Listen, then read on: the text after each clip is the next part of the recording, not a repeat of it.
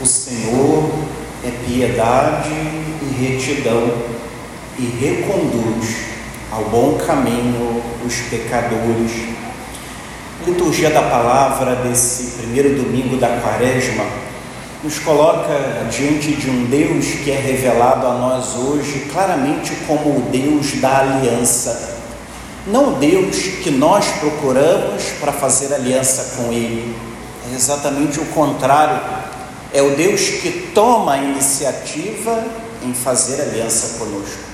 É Ele que nos ama primeiro, é Ele que primeiramente vem ao nosso encontro e deseja selar essa aliança, deseja nos unir a Ele para o nosso bem, porque Ele, melhor do que ninguém, sabe o que é melhor para nós, maior do que qualquer outra pessoa, é Ele que nos ama e nos ama apaixonadamente.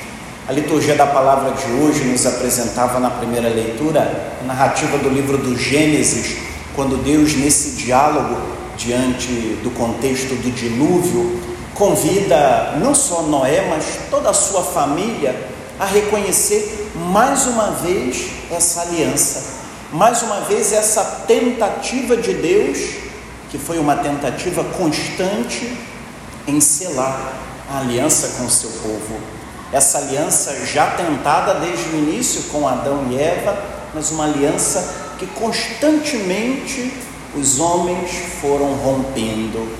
E de certa maneira, se nós olharmos a nossa história, vamos perceber que continuamos ao longo da história rompendo essa aliança. Mas mesmo que eu e você rompamos com ela, o que o Senhor faz?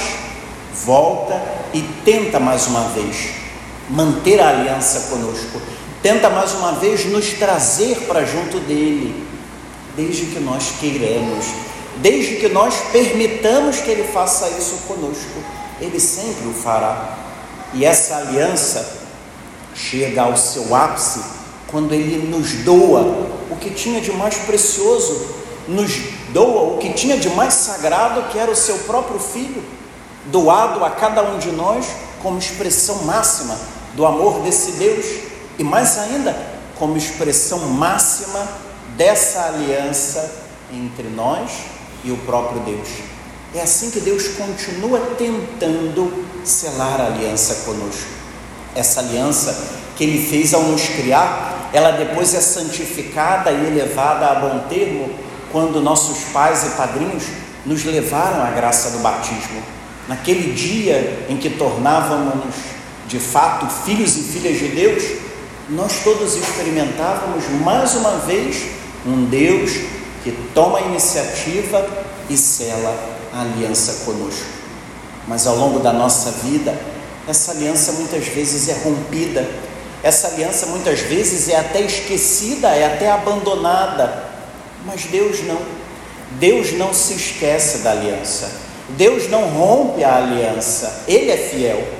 Somos nós que caímos na infidelidade e somos nós que mais uma vez, como um povo de cabeça dura, continuamos resistentes a todas as iniciativas de Deus. Vejam que no final do salmo responsorial da missa de hoje, o salmista dizia: O Senhor é piedade e retidão e reconduz ao bom caminho os pecadores. Mas ele só reconduz quem quiser. Ele só reconduz a mim a você quando nós tomamos consciência de que somos pecadores e que precisamos dele. E mais ainda, dizia o salmista, ele dirige os humildes na justiça e aos pobres ele ensina o seu caminho. Mas quando nós olhamos a nossa vida, nos damos conta de que parece que nós não queremos aprender o caminho do Senhor. O Senhor tenta nos dirigir a Sua palavra, tenta nos orientar, tenta nos ensinar o seu caminho, mas nós continuamos resistentes. Ser um povo de cabeça dura não é privilégio do povo de Israel, porque nós, ainda hoje, como povo de Deus eleito, continuamos um povo de cabeça dura. E não é simplesmente porque talvez sejamos teimosos no ordinário da vida, é porque resistimos o Senhor, resistimos a Sua palavra, resistimos quando Ele tenta dirigir nossos passos, quando Ele tenta nos ensinar a Sua palavra, quando Ele tenta manter a aliança conosco, nós constantemente resistimos às iniciativas do Senhor. Mas que bom que a igreja nos concede pedagogicamente a graça de um tempo de conversão, um tempo para fazermos uma avaliação clara da nossa vida e reconhecermos nossas falhas e assim voltarmos, como diz o Senhor através de São João no seu Apocalipse, voltarmos ao primeiro amor que abandonamos, que esquecemos. Cabe a cada um de nós uma decisão, uma decisão de voltar, de renovar a aliança com o Senhor. Por isso que no final do evangelho de hoje, nosso Senhor, ao inaugurar o seu reino, o anúncio do seu reino, nos faz dois convites que marcam e devem marcar toda a nossa vida cristã. Convertei-vos e crede no Evangelho. De certa maneira, parece que nós já nos habituamos e até nos sentimos confortáveis porque cremos no Evangelho. E de fato, cremos no Evangelho. Mas não basta crer no Evangelho. O Senhor não pede a nós apenas um ato de fé na Sua palavra, pede a cada um de nós também um empenho sincero e constante pela nossa conversão. Convertei-vos. Foi o que ouvíamos quarta-feira, quando sobre nossas cabeças eram colocadas as cinzas e ouvíamos: Convertei-vos e crede no Evangelho. É preciso que ao iniciar esse grande tempo, esse grande retiro, nós deixemos que essa palavra ecoe nos nossos ouvidos, ecoe no nosso coração. Convertei-vos e crede no Evangelho. Mas para que assim aconteça, cabe a nós então uma pergunta sincera: o que eu devo mudar na minha vida? Conversão é mudança, é transformação, é mudança de rota, é conversão da vida. Não é uma conversão externa, aparente, momentânea. Não é uma conversão que atinge o coração, é uma conversão que muda pensamentos, palavras e ações. Isso é conversão. E para fazer esse caminho, eu e você, como Jesus, somos conduzidos pelo Espírito ao deserto, porque é no deserto que somos tentados, provados, mas é no deserto que nós conseguimos parar e silenciar diante de Deus, diante da Sua palavra para avaliar a nossa caminhada e reconhecer o que deve ser mudado na minha vida. Nós estamos cada vez mais desejosos de que o mundo mude, a sociedade mude, as pessoas mudem, os poderes mudem. Mas a gente não pode mudar ninguém, só nós mesmos. Se para mudar nós mesmos já está difícil, imagina mudar os outros. Concentremos em nós, concentremos no coração, olhemos para dentro, não para fora, para perguntar o que deve ser mudado aqui dentro, o que deve ser transformado no meu coração, na minha vida. E aprendamos, meus irmãos, que na vida espiritual também cabe objetividade. Não adianta uma série de propósitos, não adianta pensar, eu tenho tanta coisa para mudar, eu também. Assumamos um compromisso.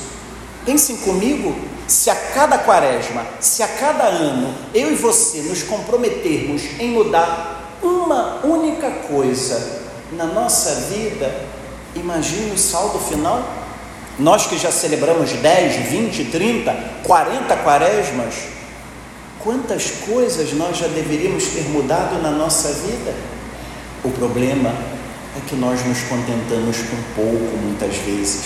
O problema é que nós nos acostumamos com a nossa vida, desculpe o termo, medíocre, uma vida cristã que não condiz com o Evangelho de Jesus Cristo.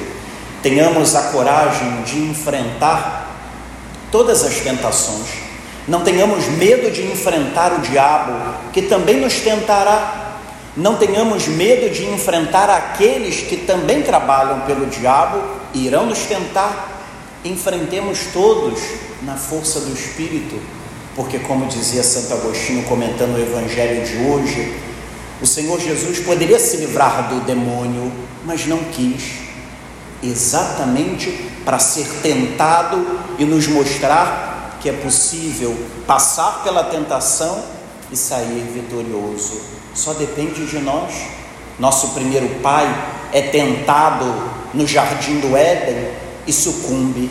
Jesus, o segundo Adão, sofre a tentação no deserto e sai vitorioso. Que nós estejamos com Ele, enfrentemos todas as tentações, talvez a maior de todas, que é não acreditar na nossa conversão, que é não querer a nossa conversão, porque conversão é uma decisão que eu e você devemos tomar se quisermos mudar de vida. Se não nos contentemos com pouco e aprendamos a não reclamar dos outros, porque no fundo também nós continuamos da mesma forma sem mudar de vida.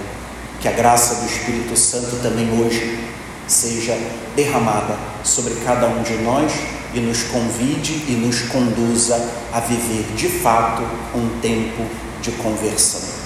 O tempo já se completou e o reino de Deus está próximo. Convertei-vos e crede no Evangelho.